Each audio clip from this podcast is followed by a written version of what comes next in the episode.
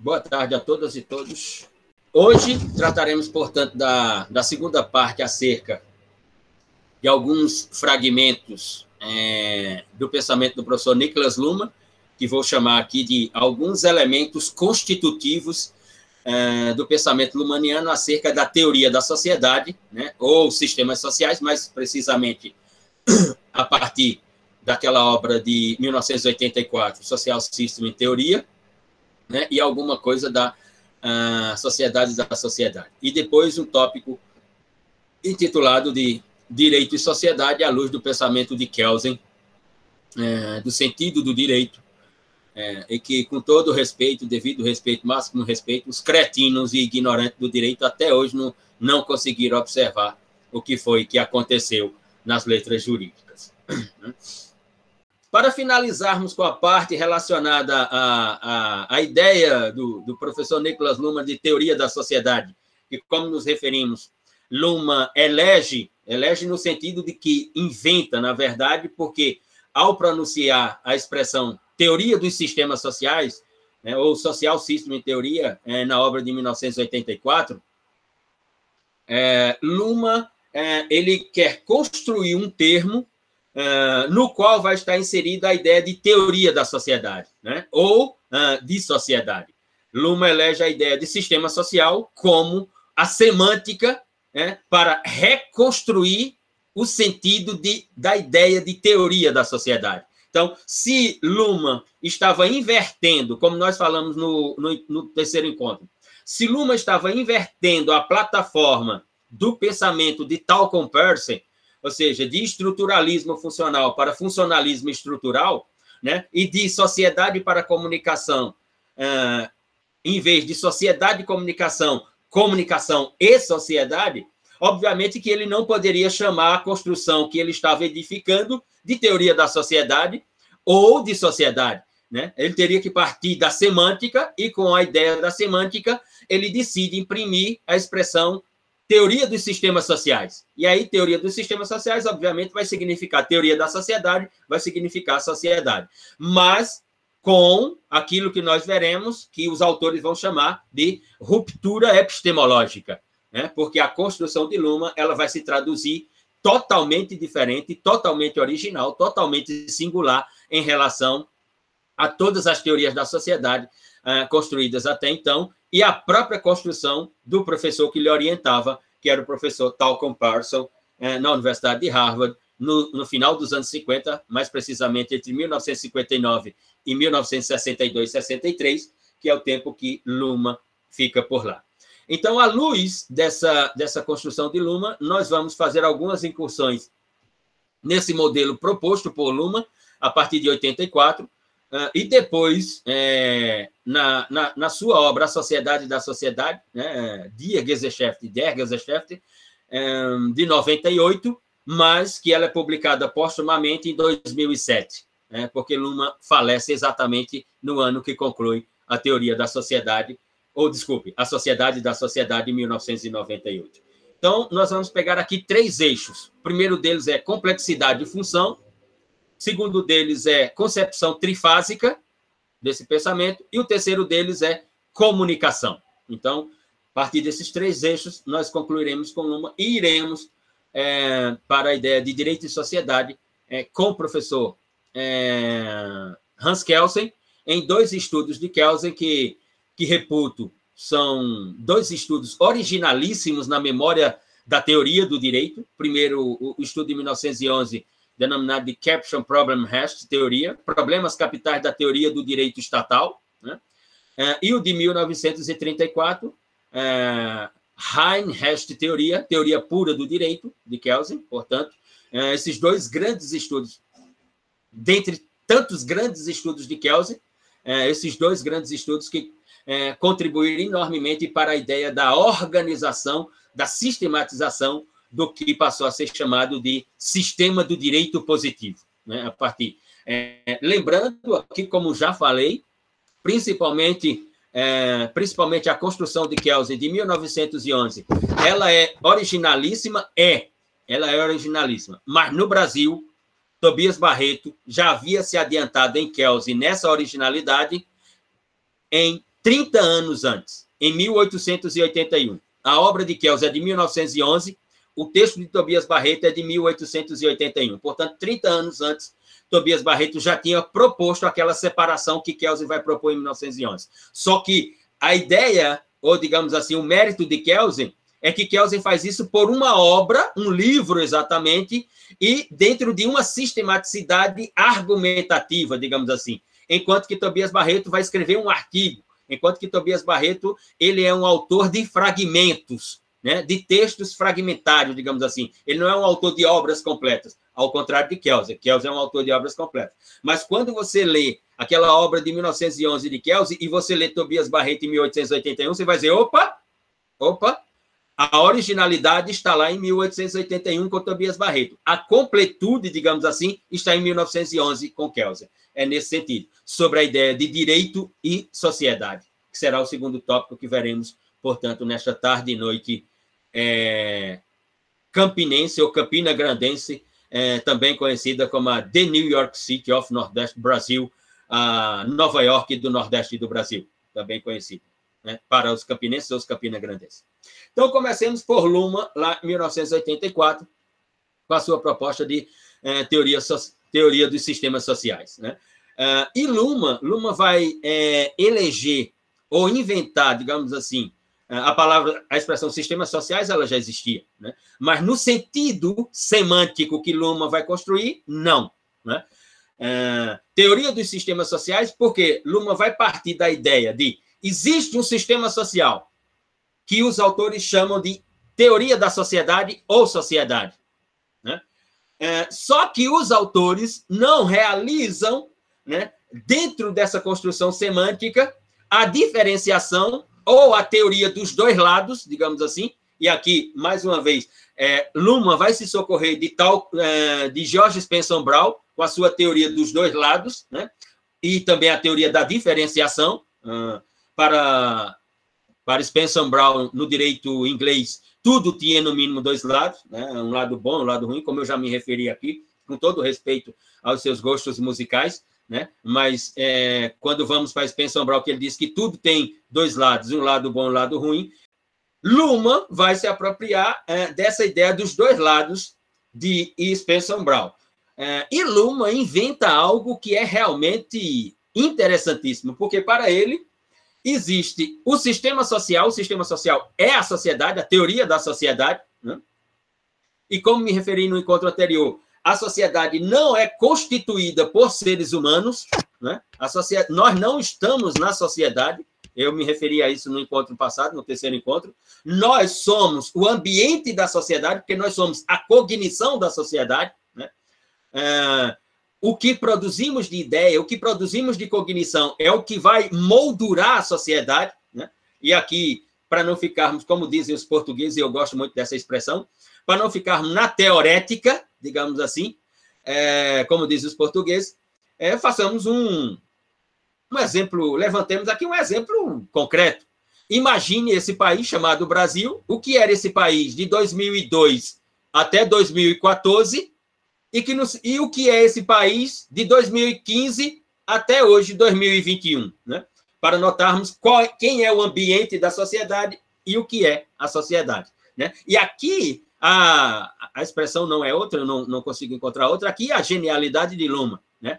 de que a sociedade tem como estrutura a comunicação, a linguagem. Né? Não os seres humanos. Ou seja, então aqui eu tenho uma ruptura com a ideia antropocentrista ocidental, do iluminismo europeu, do, do iluminismo central europeu, digamos assim. Né? Uh, então, essa é a originalidade da proposta de Luma. Primeiro, a ideia de um sistema social. Segundo, a ideia de que esse sistema social ele é formado por comunicação. A estrutura dele é a comunicação. Ele é a, a funcionalidade na qual a comunicação vai se desenvolver, ou seja, a comunicação vai circular. Né? Então, a estrutura é a comunicação, o sistema social vai ser a funcionalidade na qual ela circula, digamos assim. E o ponto, digamos assim, o ponto de, de, de, construção teórica que foi uma sacada que nenhum outro autor até então havia uh, imaginado.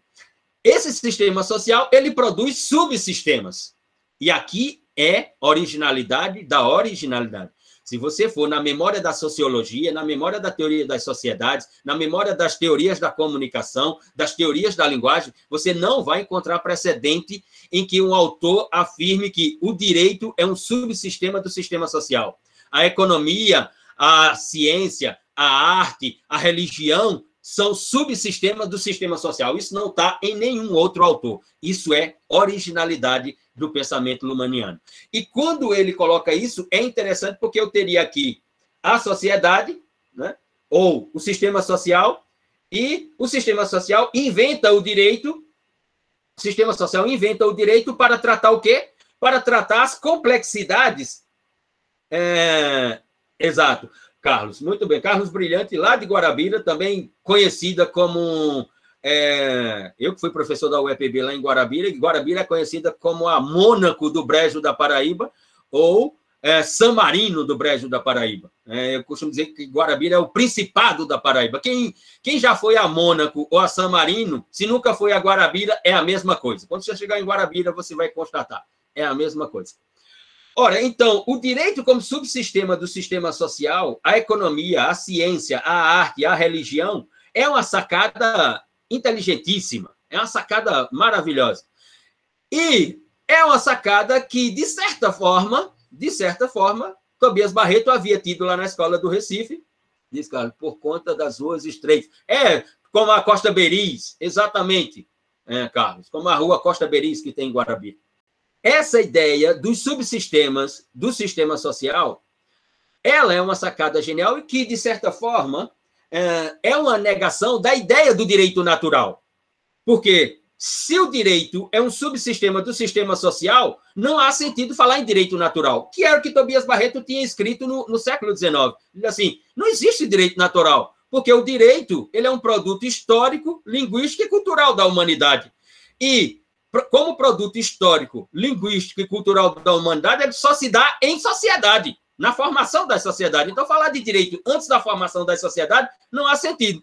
Quando o Luma vem com a teoria dos sistemas sociais de que o direito é um subsistema do sistema social, acabou a ideia de direito natural. Balbal.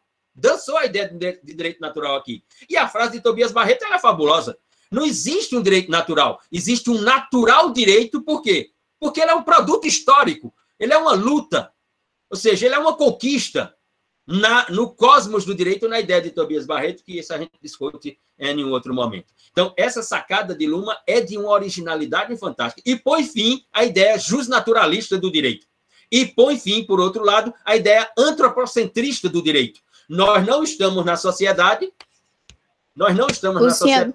Diga. Perdão, é. o senhor pode diferenciar, por favor, de novo? Eu não entendi. Na verdade, eu não sabia desse conceito natural direito. É a é. diferença é, dele para o direito natural? É, é o, texto de, é o texto de Tobias Barreto, de, de 1881, quando ele diz assim: não existe, um natu, não existe um direito natural. Ele diz assim: o direito natural, para mim, é uma frase. É uma frase. Nada mais do que isso. E aí ele caminha e diz: é uma frase porque a expressão direito natural não tem correspondência na realidade. E aqui, quando ele entra nessa frase de que o direito natural não tem correspondência na realidade, é preciso saber qual é o contexto no qual Tobias Barreto estava inserido. O ano é 1881, o país é Brasil. Em 1881 existia um sistema no Brasil chamado escravagismo. Ora, então se existia direito natural e um dos direitos naturais é a liberdade e determinados seres humanos eram escravos, como é que pode haver direito natural? Se Tobias Barreto tivesse reconhecido o direito natural como os cretinos da sua época reconheceram, ele teria sido medíocre, porque ele estava assistindo um sistema escravocrata. Ora, qual é o argumento do direito natural? Eu tenho o direito natural à vida, eu tenho o direito natural à liberdade, eu tenho o direito natural à propriedade. Ora, os negros no Brasil não tinham liberdade e propriedade, eu não vou nem me referir, porque eles eram a propriedade de alguns. Eles eram a propriedade de alguns. Então, como é que eles, como é que podia haver direito natural? Mas como é que ele como é que fundamentaria então? É... Não, então, aí ele vai para o pro, pro polo inverso. Aí ele diz: como não tem um direito natural, existe um natural direito. O que é o natural direito? É a luta por esse direito. Tanto que, a partir desse texto, os autores da Escola do Recife passaram a chamar Tobias Barreto de o IERG brasileiro.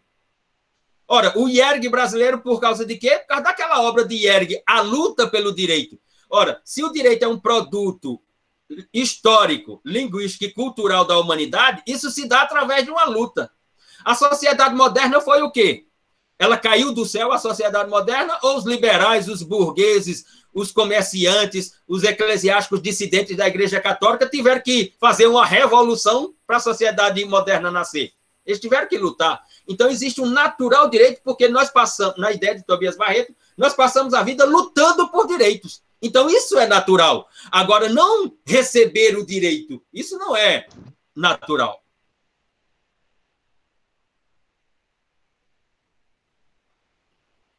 Pode falar. Mas assim, não, tudo bem. É, é, porque eu não conheço assim a teoria de Tobias Barreto. Uhum. Mas para assim, isso é uma opinião minha, né? Sim, eu não sei. Como é? Porque para mim a, a, a, ideia mais lógica para hum. fundamentar, por exemplo, os direitos humanos é a existência de um direito natural. Como é que fundamentaria? Vamos lá, ok, não existe um direito natural. Como é que fundamentaria a existência de direitos humanos para isso? Tem uma base, é simplesmente a busca por direitos. E eu vou fundamentar essa minha busca em quê? Eu, veja, é, vamos lá, então, vamos, vamos pegar, é, Ana Clara aqui, natural a construção do direito. Sim, é exato, a construção no sentido de que é, o direito só vai aparecer com as nossas lutas históricas e culturais. Não é que é, eu nasci, aí já nasci com uma série de direitos. Ora, quando eu, por exemplo, Luciano nasceu, aí tem direito à aposentadoria. Então isso é um direito natural? Não, antes de mim, Muitos outros lutaram pelo direito à aposentadoria. Então, quando Luciano chegou, esse direito já existia. Então, ele não é natural. Bom, diz aqui é Alan Jones. É, a ideia de direito natural apenas serviria para obscurecer os paradoxos então existentes, ou seja, uma justificativa para fundamentar uma determinada perspectiva objetiva, tal como uma ideia seletiva de liberdade. É, porque eu volto a dizer, se Tobias Barreto tivesse reconhecido a existência de um direito natural, ele teria sido medíocre, porque aos olhos dele estava a escravidão. Então, como é que eu poderia, em 1881, dizer não, existe um direito natural à liberdade e olhar para o meu lado e ter um homem negro em que esse homem negro era interpretado como uma propriedade? Ele teria sido um, um autor medíocre. Aliás, os outros os outros que reconheceram o direito natural no Brasil naquela época eram medíocres. E, por favor, medíocre aqui é, não é um, um, um adjetivo é, menosprezando a pessoa aqui. Medíocre aqui é na etimologia da palavra, ou seja, pessoas medianas, de pensamento mediano. Ele teve um pensamento com um estágio acima. Dizer assim, opa, eu tô, eu tô, eu tô num sistema social que esse sistema social é, legaliza a escravidão e ainda mais, legalizava pela Constituição, porque lembra que nós tínhamos uma Constituição de 1824 vigente, e ela reconheceu o sistema escravagista. E ele vai dizer assim, e eu vou reconhecer o direito natural se a realidade aqui está me dizendo outra coisa? Era nesse sentido, cara. É, antes de eu falar, eu queria só Sim. Mas, tecer mais algumas considerações. Eu vi que Daniela e João estão com a mão levantada, não sei se eles queriam falar agora. É, estou esperando a vez. Né? É, é, eu queria falar rapidinho, mas é, era só mesmo. Já foi até tocada nisso, eu não sei se o professor pode me explicar, mas é porque assim, eu tenho a percepção e questiono muito isso, que o direito natural, você precisa romper com uma ideia de direito natural para você entender que ele não é natural e que passa de uma uhum. certa concepção, uma uhum. construção. E quem constrói esse direito tem determinados é, posicionamentos sociais, vai ter determinadas formas de enxergar a sociedade vai estar posicionado numa forma de garantir ou não sua forma de ver o mundo. Então, romper com a ideia de direito natural, ela ajuda a gente a ter um senso, meio que senso crítico da formação desse direito. Não quer dizer que a gente não tenha um direito, certos direitos humanos, é porque a gente rompe com a ideia de direito humano a partir do consenso. É, um exemplo que eu falo é só de pensar da identidade e multiculturalidade das sociedades, como é, territórios quilombolas, comunidades indígenas que não têm os seus direitos humanos reconhecidos num processo histórico de consolidação dos direitos humanos. Em nenhum momento eles fizeram parte dos direitos humanos. E ninguém disse assim que os direitos humanos estão errados por isso. É muito porque se tem a ideia de que o direito natural ele ele surge do nada e se, e se quando você rompe né, essa teoria dos sistemas ela te permite é, tirar né, do direito natural de um surgimento espontâneo. E aí uma dúvida que eu tenho, professor, é se essa questão que eu estava falando sobre o direito que surge nas lutas, né, esse, essa ânsia, se se coaduna com a teoria, eu acho que é do é, é Axel, Axel Ronef, eu não sei falar muito bem o nome dele, que fala sobre a luta por reconhecimento. Eu vi pouquíssimo desse autor, mas eu me recordo que ele fala muito sobre a necessidade de determinados grupos sociais estarem na luta por um reconhecimento da sua identidade uhum. para poder ter acesso a esse direito. Tipo, ele Sim. não, ele, como se ele não, não fosse visto pelo direito, se ele não lutasse por isso. Então, ele meio que perpassa pelo, eu acho que conversa muito com essa ideia de que o direito ele surge a partir das lutas e não o contrário, né? É, e, e, e é, a genialidade de Tobias Barreto tá porque ele diz que essa luta, ele, ele vai utilizar uma expressão que é, é força del fieri. É, hum, essa expressão fieri, força ou fieri, ele está querendo dizer, e ele utiliza a palavra cosmos. É, ele diz o seguinte, que essa luta ela é uma luta fundamentalmente cognitiva e linguística. Ou seja, argumentativa. A luta é, é, argumentativa. Ou você argumenta e o direito pode vir para você, ou você fica calado em silêncio e dançou, meu querido. O cavalo selado passou. Pode ser que aconteça isso.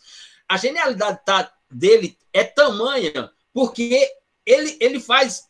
É, eu vou utilizar a expressão de Spencer. Ele faz a diferenciação aqui. Quando ele diz assim, a luta a qual eu me refiro é a luta de transformar ideia, cognição, em linguagem, em argumentação.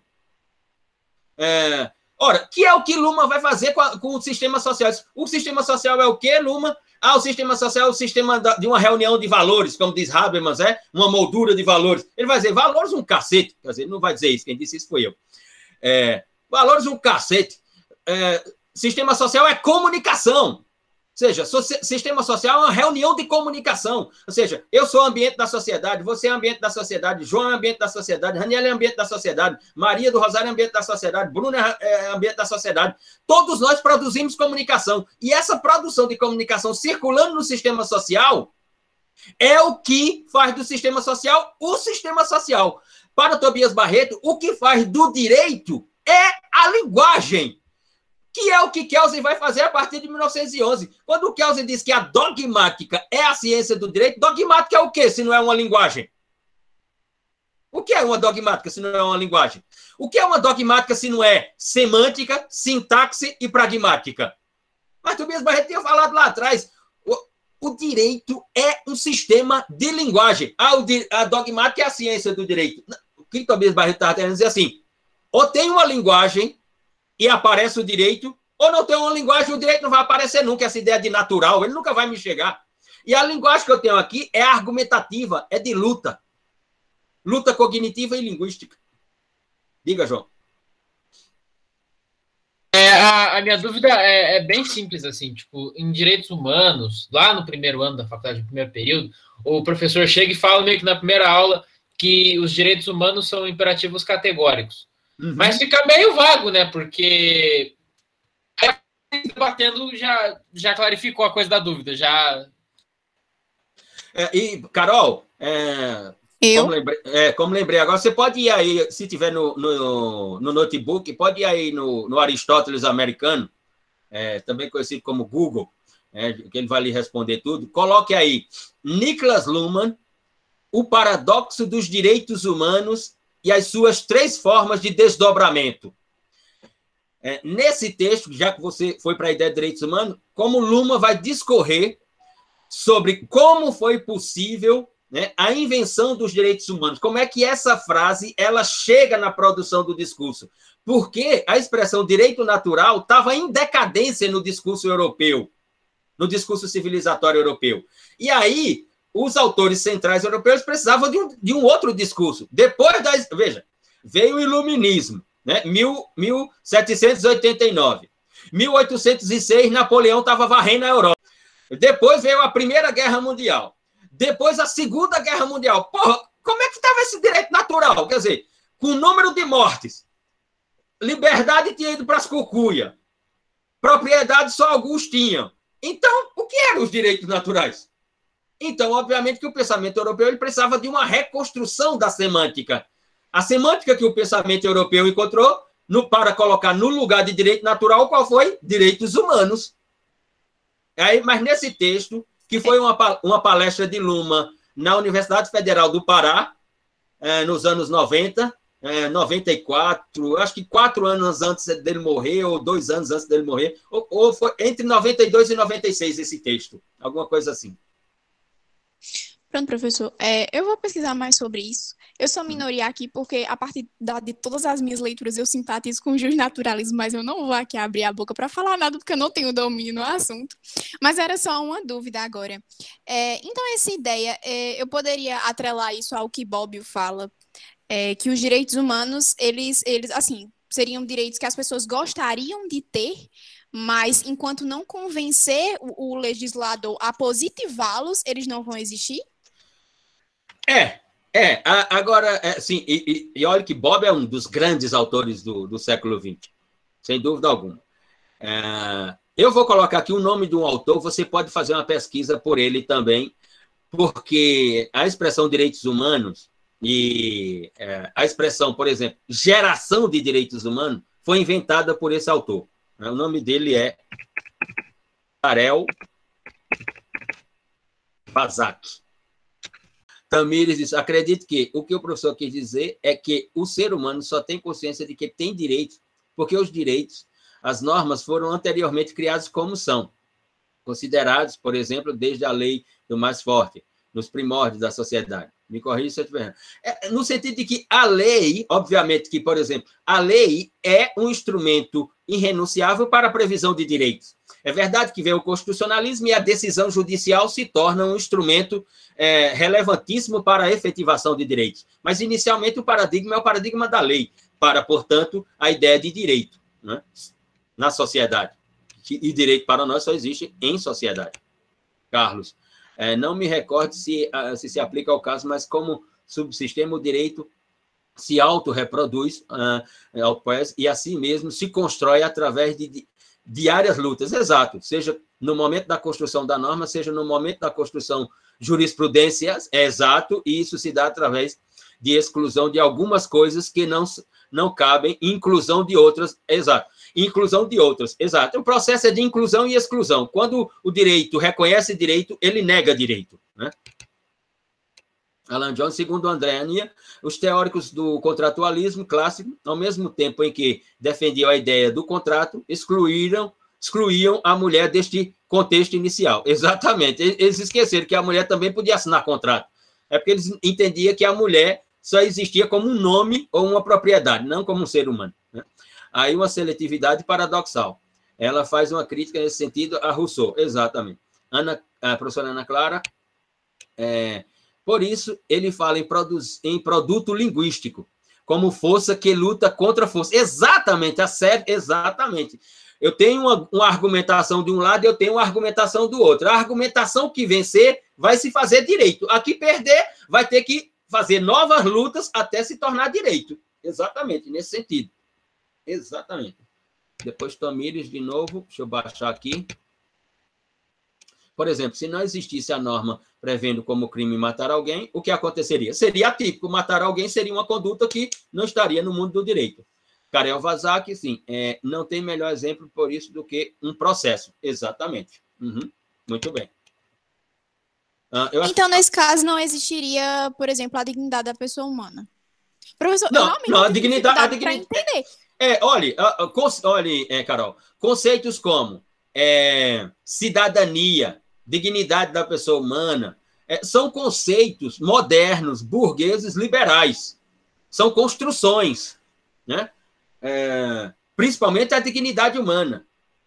É, porque se você for fazer um levantamento de quem tem dignidade nesse mundo com 8 bilhões de pessoas, é, vai ser pouca gente. Que tem dignidade. Dignidade no sentido de efetividade é, para tocar a sua vida, para se desenvolver como ser humano, etc. Não é, ah, eu sou uma pessoa digna. Digna todos são.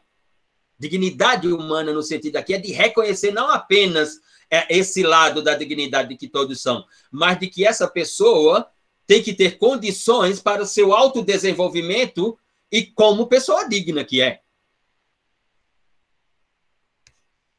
Colocou aí no Google, chegou a identificar o texto? Coloquei, coloquei.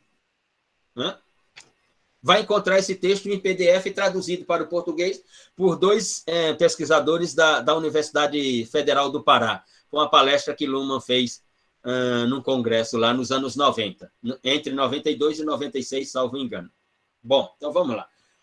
Os três eixos uh, do sistema social de Luhmann: uh, complexidade, e função, concepção trifásica e comunicação.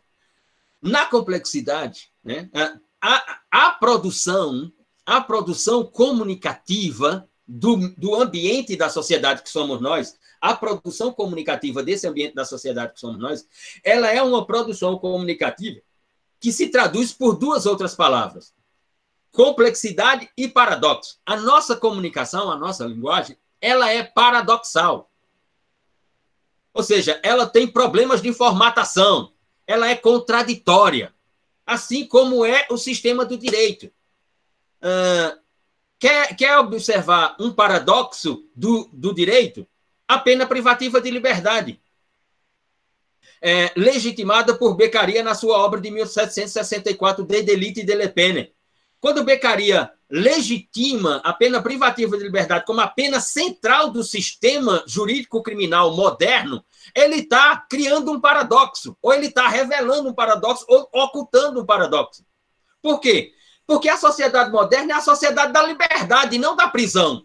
A primeira palavra que constrói a sociedade moderna é liberté. E aí eu crio um instituto que tira a liberdade. Aqui está o paradoxo. Tanto que Tobias Barreto em 1880, portanto, é só fazer as contas, 1764 a obra de Beccaria, 1880 o texto de Tobias Barreto, faça a conta, menos de 40 anos. Depois, Tobias Barreto escreve um texto chamado Menores e Loucos e o fundamento do, do, poder, do direito de punir. Dizendo o quê? Fazendo duas afirmações. Tobias Barreto faz duas afirmações na, na segunda parte do livro, chamado O Fundamento do direito de punir. Primeiro, não existe um direito de punir, mas sim um poder de punir. Não existe um ius puniendi, porque a sociedade é a sociedade moderna, e a sociedade moderna é a sociedade da liberdade. Então, o direito não foi inventado para punir, o direito foi inventado para agasalhar as pessoas e não punir as pessoas. Então, não pode haver um ius puniendi. E aí ele diz, o que existe é um potere de punir. Ele utiliza a palavra em italiano, potere potere de punir, um poder de punir, não um ius, um direito de punir. Esse é o primeiro ponto. E segundo, ela acaba com becaria. Ele vai dizer, a pena como fundamento da sociedade moderna.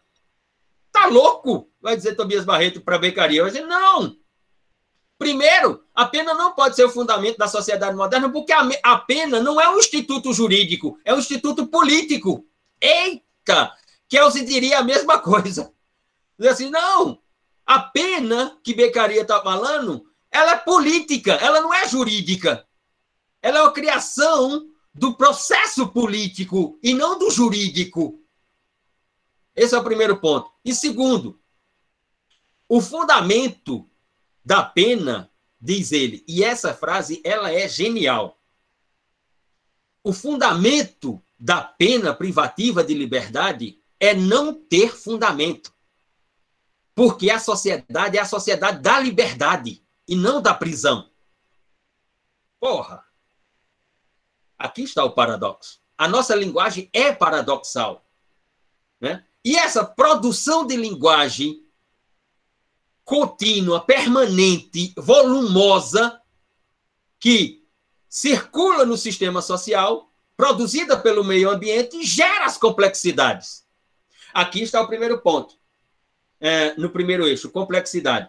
Não se controla a complexidade.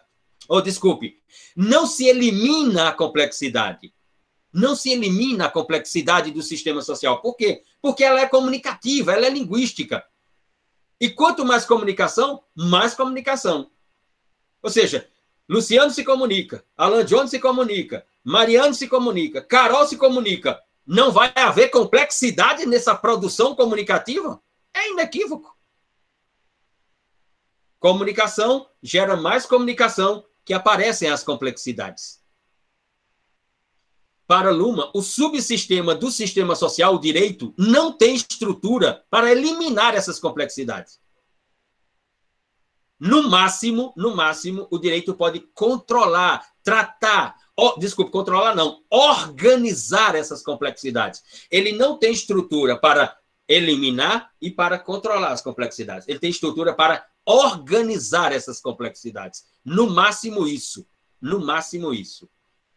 E não eliminar. Então, se constrói, e aqui é o problema, como diz Rafael de Jorge, se constrói dogmática penal no sentido de eliminar as complexidades. É improvável.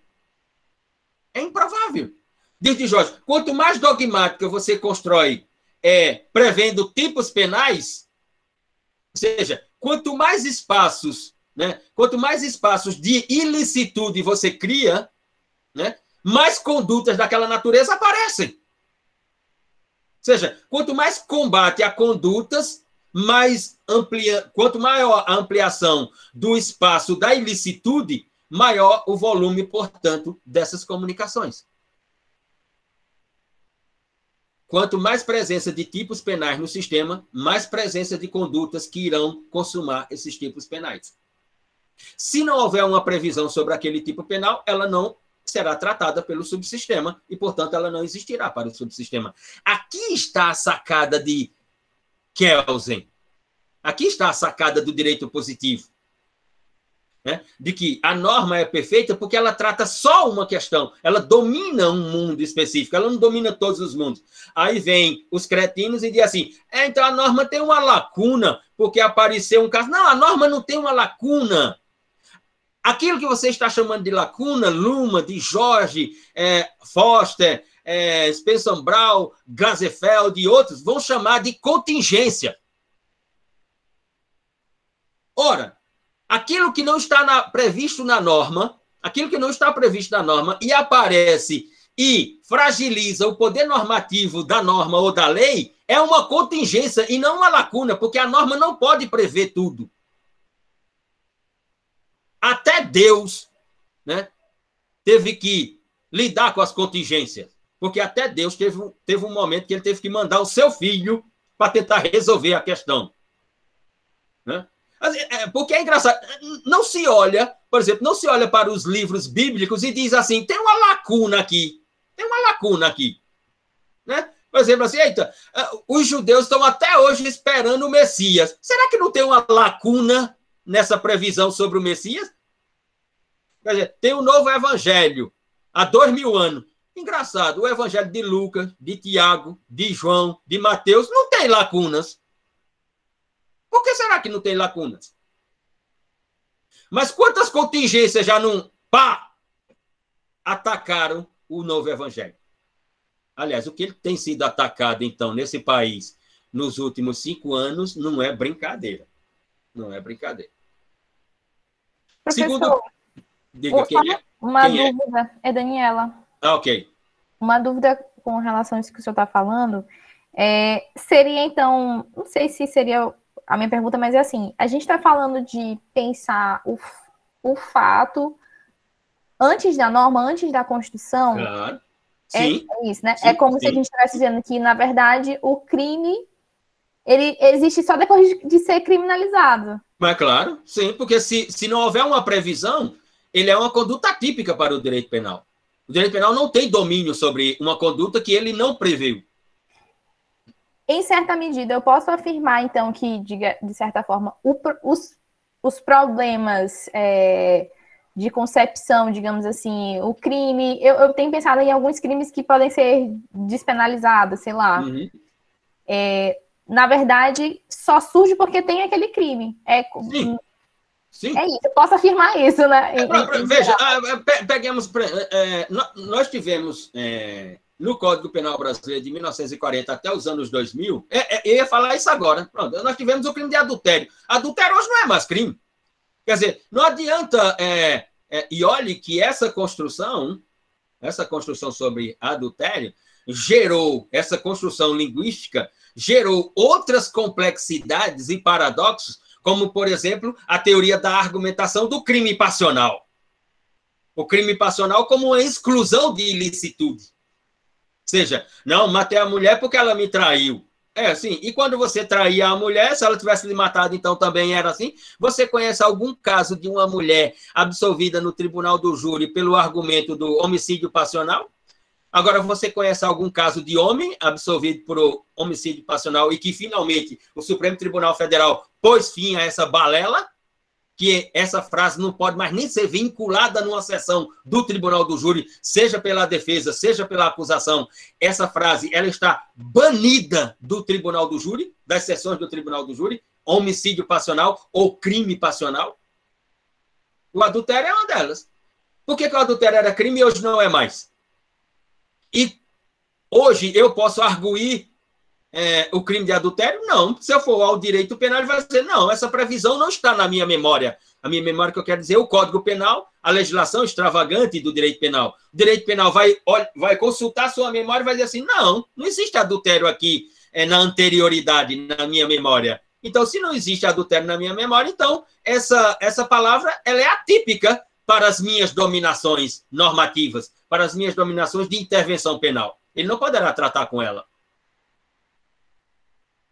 Sim, legítima defesa da honra. Uhum. Nesse sentido. No segundo. Luciano, diga, Ana. Com a devida vem aí, primeiramente, boa noite aos companheiros. Eu vejo a ideia de complexidade tanto na, nessa parte da elaboração, da, no momento da construção da norma, como foi falado aí, não só na questão penal de reconhecimento de mais tipos, até na própria construção dos direitos também. A partir do momento que você identifica um direito, você também acaba, é, paralelamente, identificando violações também de direitos.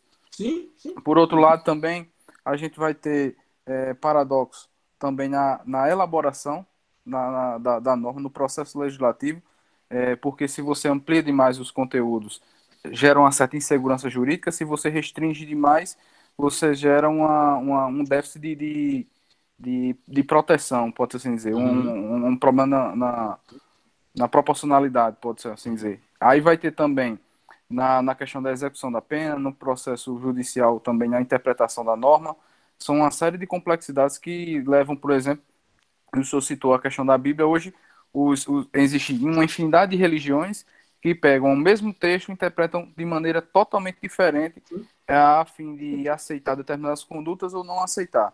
E hoje a gente vê na realidade brasileira que o nosso STF, que deveria ser um pouco mais assim, mais técnico, mais categórico com relação a isso aí, ele tem gerado uma série de, de, de volatilidades, pode-se assim dizer, quanto à a, a interpretação do, do texto constitucional. E Sim. aí eu não quero nem, nem tratar, nem comentar o que os juízes singulares fazem ao redor do Brasil com relação à infinidade de casos que acontecem por aí. Então, é, é, é, a, a, a ideia de, de, complexidade, como o senhor falou aí, eu já vejo é, em, em, em, várias vertentes, inclusive, inclusive nos campos teóricos. Se a gente for parar para pegar Thomas Kuhn, que foi falar sobre os paradigmas é, dos pensamentos, a gente vê, por exemplo, é, a gente falou agora há pouco aí de de direito natural, direito positivo. Existem autores que suscitam o direito positivo hoje, que suscitam o direito natural hoje. Em um dado momento, esse direito natural foi refutado. É, esses, esses, esses pensamentos teóricos são reanalisados, readaptados para determinados contextos. Então, tem a complexidade se, se, se permeia por não só assim até no, no campo teórico também. Né? É isso que eu queria. Sim, a, a, no, no, caso da norma, as complexidades elas aparecem já é, no, no, momento inaugural daquilo que, que Kelsen chamou de o um procedimento de legitimidade.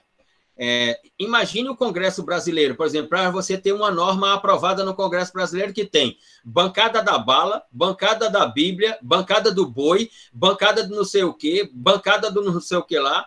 É, Quer complexidade maior do que essa para você, por exemplo? É, nós, nós temos, olha só, para você notar o que é a complexidade na produção legislativa. Nós temos nós temos um projeto, eh, João Pedro, que está aí é, em São Paulo, nós temos um projeto na Câmara sobre, sobre a produção legislativa da União entre pessoas do mesmo sexo, em que quem apresentou esse projeto foi Marta Suplicy, quando era deputada. Olhe, olhe, e Marta Suplicy ainda apresentava um programa na TV Globo chamado TV Mulher, que era nesse horário da manhã, que é o programa de Fátima Bernardes. Era ela, Marília Gabriela e mais alguém que apresentava aquele programa.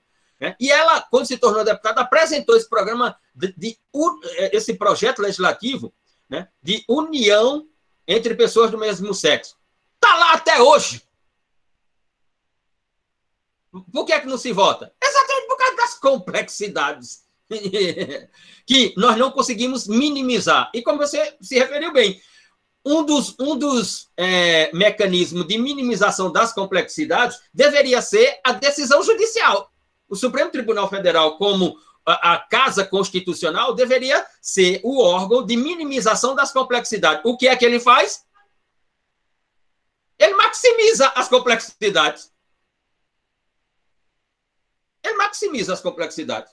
Então, da norma à decisão judicial, o que nós temos assistido, né, no direito como subsistema do sistema social, como diz Luma, é, é um descontrole das complexidades que o direito não consegue mais co controlar, quer dizer, nunca conseguiu controlar, não consegue mais organizar, não consegue minimizar. É o que nós estamos assistindo. No segundo eixo, uh, Ana Clara, Carol, me solidarizo contigo. Quando iniciei a estudar construtivismo e teoria dos sistemas, não observava o direito enquanto comunicação, mas, mas o tomava como via para concreção de justiça, ixi Maria, e demais princípios. Foi difícil lidar com o adeus a filosofia de valores e enxergar o sistema como um sistema de decisões contingentes. Exatamente, o sistema é isso. O sistema existe é, para não fazer com que essas contingências destruam o sistema. Né? O sistema tem que criar mecanismo né, de organizar essas contingências, porque senão elas vão fulminar o sistema. As contingências fulminam. Ora, não, não precisa ir para o direito, não procuremos nos auto-observar. Quantas contingências não, não nos atinge todos os dias? Quando você acorda aí, né, é, pela manhã, antes, como diz os americanos, antes de você tomar o seu breakfast, né, com aquele suco de laranja, aquele, aquele café americano, aquelas frutas, aquela panqueca, aquele ovo com bacon, aquele pão na torrada, aquilo tudo, antes de você tomar aquilo tudo, né, Aí você diz, hoje eu vou fazer isso, vou fazer aquilo, vou fazer não sei o que lá. Parece uma porra de uma contingência, você não faz nada durante o dia. Você não faz nada. Quando chega às 18 horas, você diz, puta que pariu, eu tinha cinco coisas para fazer, não consegui sair de casa ainda. É sobre isso que nós estamos falando. Essas benditas contingências. E elas aparecem. Elas aparecem.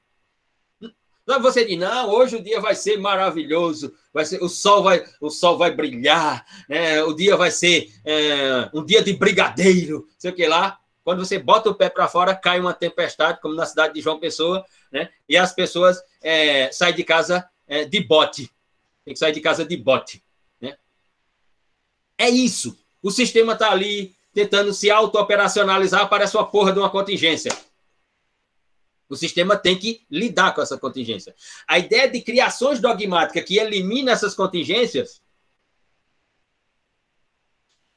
É, só para ir naquela direção que Tamir, Tamir falou. Quando existia o crime de adultério, o direito penal controlava o adultério? Não, ele organizava com as decisões judiciais. Agora que não existe mais crime de adultério, não existe adultério? Continua existindo. Só que agora o sistema não trata mais com adultério, não trata mais com essas contingências. O sistema agora fez o quê?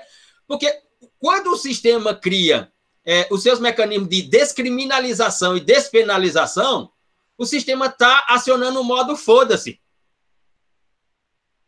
Entendeu? Quando ele cria o sistema de criminalização e penalização, ele está tentando organizar as contingências. Quando ele despenaliza e descriminaliza, ele ligou, foda-se. Ah, pagar do cara essa porra, vou mais tentar organizar isso aqui, não. É o que o sistema faz. Nesse sentido. Na concepção trifásica, Luma inicia com a diferenciação entre pessoa e ambiente. Ou seja, a sociedade, ela é, a utilizar aqui a expressão utilizada por, pela professora Ana Clara, a sociedade não é um sistema de valores. A sociedade é um sistema de comunicação. Onde há sociedade é porque há comunicação. Se não houver comunicação, não há sociedade. A estrutura da sociedade não é ela própria, é a comunicação. A comunicação inventa os modelos de sociedade. As matrizes de sociedade são inventadas pelo processo comunicativo. As pessoas, somos nós, não estamos lá na sociedade. As pessoas que somos nós, nós somos o ambiente dessa sociedade, porque somos nós que produzimos a comunicação. As nossas comunicações inventam modelos de sociedade. Assim como as comunicações para minimizar aqui, ou para deixar no micro, assim como as comunicações, inventam modelos de família.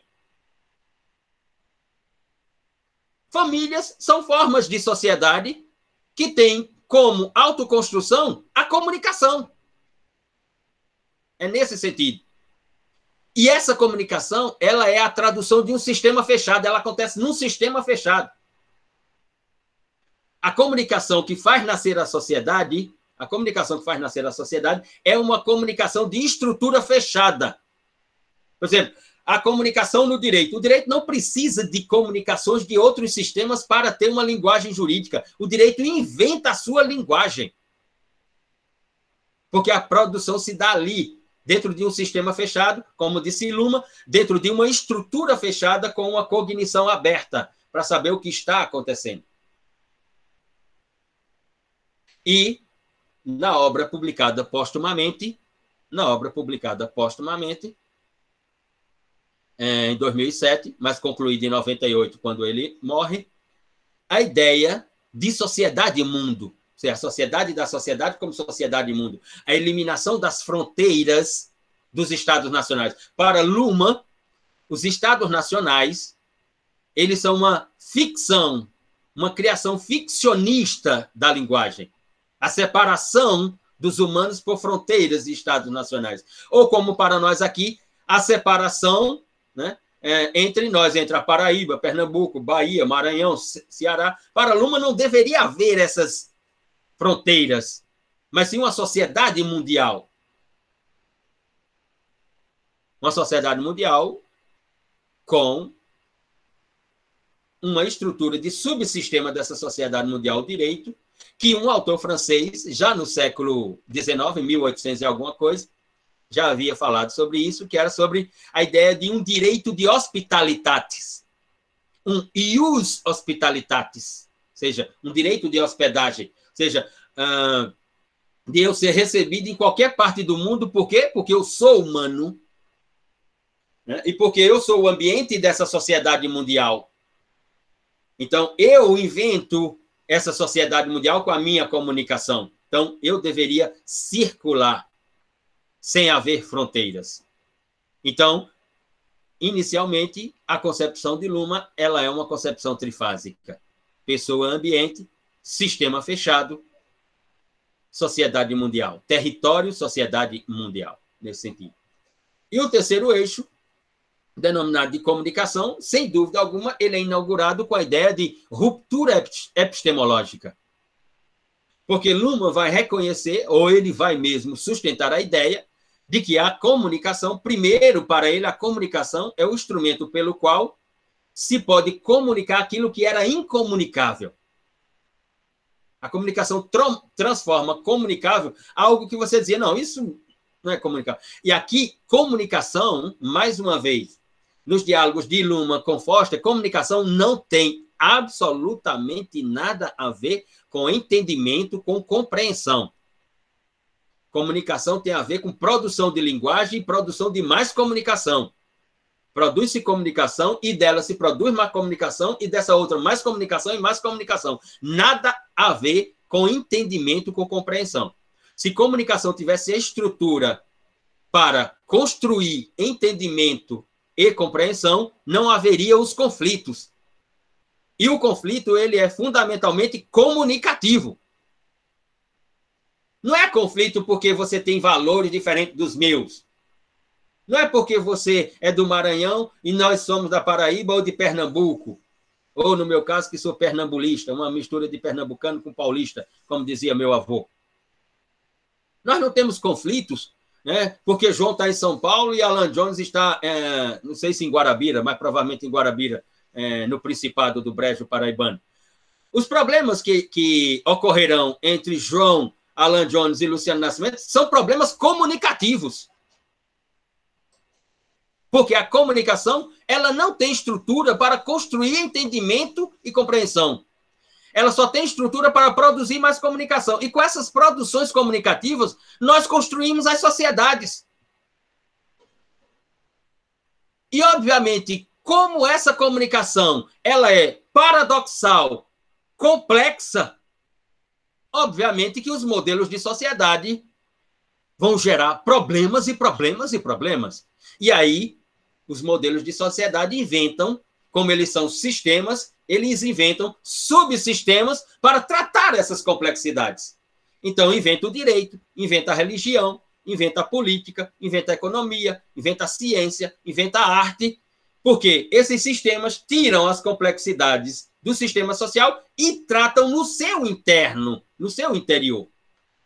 E a, e a sociedade vai produzir novas complexidades, novos problemas, novas comunicações. E quando elas se traduzirem conflituosas, os subsistemas, no caso do direito, vai retirá-las de lá e tratar no sistema, no subsistema chamado direito. Ora, a comunicação aqui que Luma produz, que Luma sustenta, ela tem uma ruptura, ela apresenta uma ruptura epistemológica.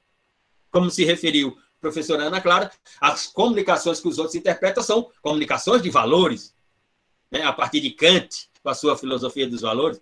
Habermas sustenta né, de que o agir comunicativo, né, o agir comunicativo, né, é, ele se dá dentro de uma moldura de valores da sociedade moderna e, portanto, ele constrói consenso.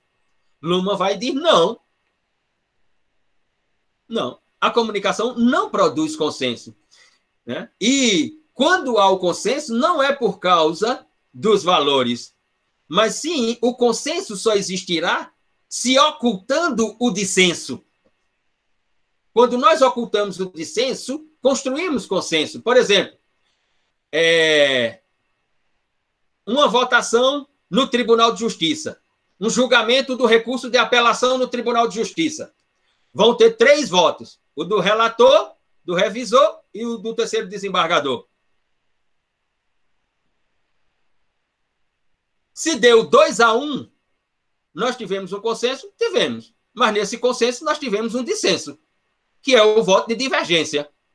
Só que o voto de divergência ele não vai ter a mesma força que os outros dois votos. Então, 2 a 1 um, julga essa apelação procedente.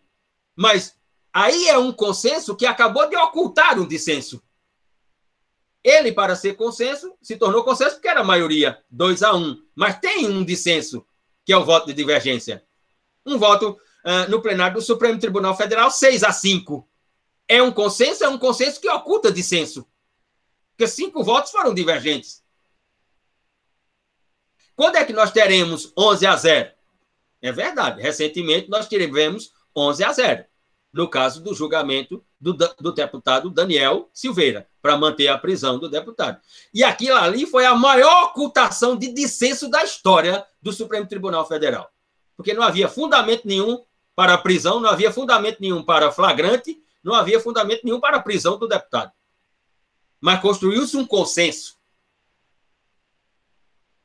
nesse sentido. A comunicação, a comunicação é um processo ininterrupto de mensagens e códigos que precisam ser decifradas. Repito, para ele a comunicação é, um, é um, uma produção permanente de mensagens, de mensagens e códigos. Comunicação, portanto, são mensagens e códigos. Linguagem, não. Linguagem são ideias e pensamentos. Há uma diferenciação para autores como Luma entre comunicação e linguagem. Toda vez que eu observar a comunicação, ela é a tradução de uma mensagem ou de um código que precisa ser interpretada. A linguagem é a tradução de uma ideia, de um pensamento. Então eu tenho uma diferenciação nesse ponto.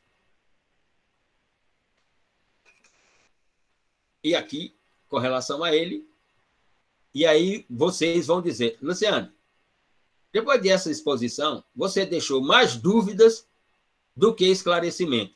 É óbvio. É óbvio. Não é um manual de direito, né? É, é uma teoria da comunicação, os sistemas sociais como sistemas comunicativos, né? com uma reunião de discursos com os quais nós não estamos habituados à leitura e a ouvir. Obviamente que teremos mais interrogações, ou seja, mais incertezas sobre essa produção desse, desse discurso do que certezas. Mais interrogações do que exclamações, inequivocamente. Qual é a alternativa? Ler, ler, pesquisar, pesquisar. Essa é uma alternativa. Sobre o segundo ponto, né, direito e sociedade em Kelsen, né, é, poderíamos iniciar exatamente pela ideia de Kelsey de 1911, né, é, de uma produção do direito pelo procedimento de legitimidade do direito positivo aqui que eu me refiro. Né, e hoje até recebi uma, uma consulta de um rapaz que eu vou até olhar de que universidade ele é, é e que depois eu, eu já respondi e ele é, respondeu novamente é, José Eliveto, Eliveto, deixa eu olhar, José Eliveto, Elivelto, José Elivelto, é, estuda Direito na Universidade Federal do Rio Grande do Norte, em Natal, na UFRN, é, em Natal. Estudante de Direito da UFRN. Eu vou até ler aqui qual é, porque é a partir da mensagem desse rapaz que nós vamos tratar, portanto, sobre direito e sociedade com Kelsen. Diz ele. Boa tarde, professor. É por causa do post de hoje sobre Kelsen e Carl Schmitt. Boa tarde, professor. Muito interessante essa perspectiva é, que o senhor colocou no post de hoje. De fato, é um pensamento muito corriqueiro no meio acadêmico. Poderia me tirar uma dúvida sobre isso, por favor? Na obra Conceito e Validade do Direito, de Robert Alex, nós vemos as implicações do positivismo jurídico levado ao extremo. O autor defende, e eu acredito nisso, que a retirada de elementos morais do conceito de norma jurídica possibilita a criação de normas injustas. Se direito é o que está positivado, como condenar os nazistas que agiram em conformidade com o direito posto durante os anos na Alemanha? A partir dessa, dessas indagações de José Elivelto, da UFRN, nós trataremos sobre direito e sociedade com Kelsen, em 1911, nos Problemas Capitais da Teoria do Direito Estatal, e, na obra de 34, A Teoria Pura do Direito. Mas isso no quinto encontro, que já são 18 horas e 36 minutos. Alguém quer se manifestar? Enfim, tem alguma pergunta antes que possamos concluir? Quem quer, quem tiver suas inquietudes, suas certezas, é, pode se manifestar. Professor, deixa eu fazer uma pergunta aqui que me veio na cabeça, mas está abstrata ainda. É, em Sapiens, o Harari, que é um historiador, ele uhum. coloca que existe uma possibilidade de, com o avanço da ciência, surgir uma espécie de nova sociedade, que é uma sociedade composta. João, repete aí que cortou, uma espécie de. Tá. de nova sociedade composta de, de meio que super-humanos, pessoas que tipo, têm muito dinheiro e têm acesso a muita tecnologia. E nesse ponto, ele coloca que existe uma possibilidade dessa sociedade é, meio que se sobrepor à sociedade que a gente tem hoje. E aí a minha pergunta é: se essa sociedade nova, teoricamente super evoluída, é, criasse um código de direitos humanos, eles fariam esses direitos humanos, esse, esse, esse pacotinho de normas, para os semelhantes, né? Não claro, todo. Claro, claro. Uhum. Sim. E, e, e, dessa forma que está lá no, no, Harari, foi uma coisa semelhante ao que aconteceu quando o que acontecia quando o Tobias Barreto estava no Recife e analisava os direitos naturais, falava direitos naturais não existe não, esse negócio não. É, é, é, semelhante, meio que a sociedade que, que tem o, o, domínio ali no momento, é ela que vai criar as normas, como, eles falam. É, é não, exato. É, se, é, a, a, ideia de Harari, é, ela tem sentido, é, no sentido, no, com a argumentação de que, por exemplo, uma sociedade que se torna cada vez mais tecnológica, né, não quer dizer que ela seja mais evoluída do que essa sociedade moderna. É que ela, tecnologicamente, ela pode ser bem mais funcional do que esta sociedade, mas não quer dizer que seja mais evoluída. Porque a evolução aqui é, é preciso saber é, a ideia do conceito e da definição do que é evolução. Agora, uma sociedade se tornando cada vez mais tecnológica e ela vir a ser a ser identificada ou observada como um modelo de sociedade, ela vai se erguer destruindo esse modelo de sociedade que é a sociedade moderna, inequivocamente. É o que Tobias Barreto chama de a serpe, que não devora a serpe, não se faz dragão. Então, a sociedade tecnológica, para ser a sociedade tecnológica, ela vai ter que destruir a sociedade moderna. E destruir a sociedade moderna significa o quê? Acabar com as conquistas do iluminismo. Porque não venha me dizer que tecnologia está preocupada com direitos sociais, por exemplo. Não venha com essa balela para cima tá, de mim. Não, é muito pelo contrário, na verdade. Pelo contrário. Então, não, tá. não, venha, não venha me dizer que uma sociedade tecnológica, uma sociedade das, uh, das startups, uma sociedade dos apps, está preocupada com o caput do artigo 6 da Constituição. Não, não É, então, é, ela vai ter que destruir esse modelo de sociedade moderna para ela se tornar a sociedade. É, eu acho que o, que o Harari ele coloca evolução, mas principalmente se referindo justamente a uma tecnologia mais forte, assim, mais potente. Sim, não no sentido valorativo. É, é. Exato, não no sentido que... valorativo. Também penso que ele coloca é. assim. É o Conte. Os discursos de Harari também penso que é nesse sentido. É no sentido de uma outra matriz, mas não valorar de que essa outra matriz, você a tecnológica, é melhor do que a sociedade moderna. Não, não é nesse sentido. Sim, sim. Não é nesse sentido. Vem por aí. Muito bem. Então, boa tarde a todos. Muitíssimo bem. Então, encerramos por hoje. Nos, nos encontramos virtualmente próxima quinta-feira.